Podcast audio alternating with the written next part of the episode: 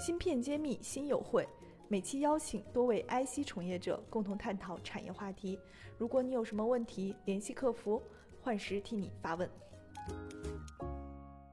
我先为大家介绍一下我们本次沙龙的一个嘉宾。那第一位呢是上海卡斯比亚联盟的理事卢基存博士，他在集成电路和传感器芯片的集成封装工艺上面有非常多的经验，然后也有很多年的这种研究和生产经验。那我们第二位呢是中科院微电子研究所的副研究员，是也是深圳中科四核科技公司的总经理黄冕先生。那黄总呢是中国集成电路。系统级封装的技术专家，也是像国家重大的这个专项零二专项课题的负责人。呃，第三位呢是君熙资本，呃，我们的这个副总经理张德林先生。呃，张总呢以前是在台积电，因为大家都知道大名鼎鼎的代工的 number one 的公司台积电，他任资深的工程师，后来也去过设计公司瑞迪科，负责这个手机功率放大器事业部的运营负责人，并且协助了该公司在美国纳斯达克上市。后来呢，他又去了格罗方德，在里边做这个负责销售的一些工作，然后还荣获了全球优秀的销售奖。首先第一个问题是问半导体制造封测大厂是如何防疫的？呃，我可能我觉得这个是一个时效性的问题，很多人可能也想了解一下他们有没有什么好的窍门。呃，谁谁先来分享一下？要不还是按照顺序，先由呃我们张总德林兄来分享一下。嗯，好的。你了不了解一些大厂是怎么玩的？嗯，啊，是这个恰好那个在在，因为我刚转行也不久嘛，那在格罗方德呢，啊，那这方面呢他们准备比较充分，那整个集团就首先就比较重视。那作为中国在初期被定义成为很不幸定义成疫区嘛哈，啊，新加坡包括亚洲所有出差全部暂停，啊，那暂停，特别是到中国那需要特别申请，那中国湖北的那是尤其是不允许的，那。工厂的运营是怎么样呢？是需要排班，那不是要所有人都到公司，然后呢有定期的排班机制来保证，即使可能有一些不测的因素，保证整个公司的运转不受大的影响。那随着进一步升级，再会有专门的防疫小组或者公司啊上升到集团啊对人力防疫的安排做一个统筹规划。那起码上海这边也是响应政府号召，那所有测温所有。员工目前的状态，过去十四天十四天的状态，每天的状态，那我们现在用用 Fab 的角度，就叫 monitor，啊实实时传递这个监控的数据。那对运营对工厂来讲，对客户，那我们在这块呢，从格罗方德是降到了最低的影响啊，因为大部分工厂在海外，那相对新加坡影响目前看起来也企稳啊，其他是目前是在一个比较可控的状态啊，这是我目前看到的。就感觉这个半导体的 Fab 它的自动化水平很高，管理起来流程化思维也非常强，所以你刚刚用的那个 monitor 这个词，我就非常有代入感。嗯，半导体全产业链的芯片企业库、投资机构库、产业园区库均已建成，用数据和专业搭建产业资源平台，促进人才、资本、资源的高效匹配与链接。欢迎关注公众号“芯片揭秘”，与我们取得联系。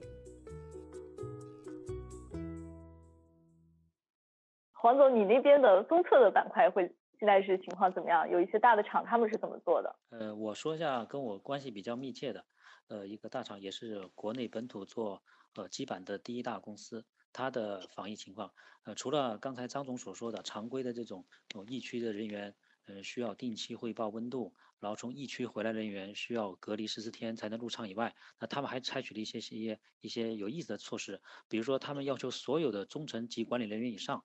啊，嗯，不允许除去家和公司以外的地方，就必须要两点一线，而且他们的管理层会随时打视频电话去看你的位置和让你发送实时的定位。如果他发现你在工作期间去了啊两点一线以外的地方，就会扣工资。啊，这是一点。然后第二点呢，就是所有的入场人员，包括供应商，甚至包括客户，他都要求在他们指定的呃宾馆，他们包了一栋宾馆，在宾馆隔离。十四天以上才允许入厂区。那呃，执行了两周以后呢，发现这个时间太长了，所以他们从上周开始就改为隔离七天。但是呢，他们搞了一台胸透机放在工厂里面，隔离七天没问题以后，拍胸片去医院做核酸检查没问题啊，第二天才允许允许人入场。那第三点呢，就是他们就是有员工宿舍，呃，有一些是在场内的，呃，相对比较好管理；有些在场外的不好管理，但他们也有相应的这种集中区，所以他们就成立了这种联防机制，就经常有巡逻队在他们员工大量聚集的这种哦居住点呃附近的餐馆去呃去巡逻，看看有没有他们的员工聚集在一起吃饭不戴口罩的啊，抓到罚两千，呃，并且通报批评，就是类似于这种算做的呃就是。严防死守，不让任何呃病毒有可能影响到哦生产。嗯，非非常量化，而且有具体的这个制衡的手段。我觉得熏透机的这个点子太绝了，好好先进。对，那那个卢博士，你那边有没有了解到一些大厂的情况？嗯。对对，我了解的一家大厂大厂呢，首先这个员工呢，就是进这个城市，就是从从另外一个城市进入这个城市要隔离七天，就是说，哎，不是十四天，就是七天这样一个规范。然后内部呢，主要是就是说一个自己呢，他们就加强一些有意识的，大家就是隔离一些距离，就是内部的交流啊什么的。然后第二点就是客户基本上来访就比较少了，就是哎，基本会议室都是都是空的，哎，对。但是总的来说，就是还是每个企业都。根据自己的一些想法在定，就是说，其实我在想，就是将来其实应当有一些统一性的这种这种规范，就是梦到碰到这种情况，等于变成一个安全规范的一个东西，然后大家有一定的标准来来执行，就是说，对对对，所以这个可能是将来这个企业规范应当把它写进去，对，这样才能够在在科学的去防范，就是不能很多土办法也不能过犹太太过了，对对，要实现这个效率跟这个。跟这个这个防疫之间的一个平衡，嗯嗯，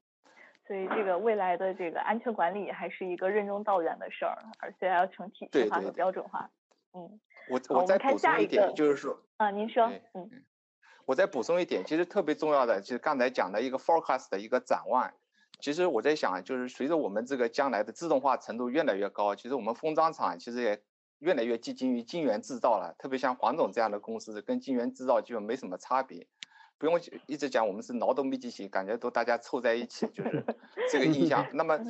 那么这个尤对海外是尤其重要的，因为大家美国人就担心这个东西，就是说将来会不会转单，就是说，就是中国我们要分散到别的国家，这个我们内部还好讲，因为一转单的话，有的时候就是很难去再转回来了。当然转出去不容易，但是转回来也也很难。所以我们应当讲这个 forecast，不是说只是给我们自己，也得给一些就相应的海外客户一个东西。我们的预测是怎么样？然后由于我们的制造，我们封装的这种先进化，其实我们将来是一个内部来说是一个很好的防疫环境。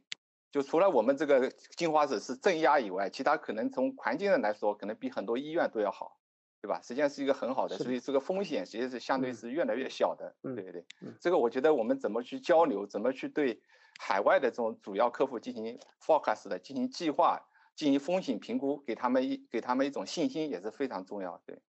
嗯，没错。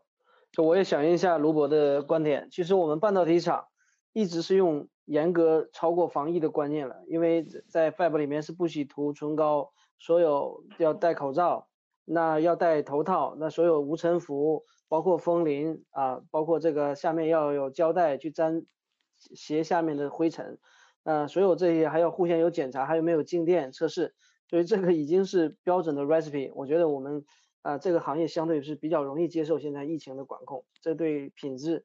对于半导体整个制造供应链的安全，这一直就是有这种理念的。好，谢谢。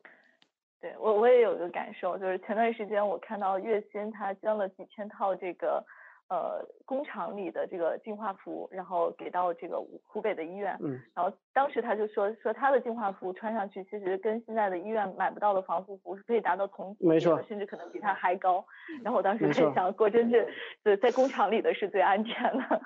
对，我前几天就在我们小区，哎，我说保安，你穿的是无尘服啊，这是我们半导体用的。他说我也不知道这个物业发过来的啊啊。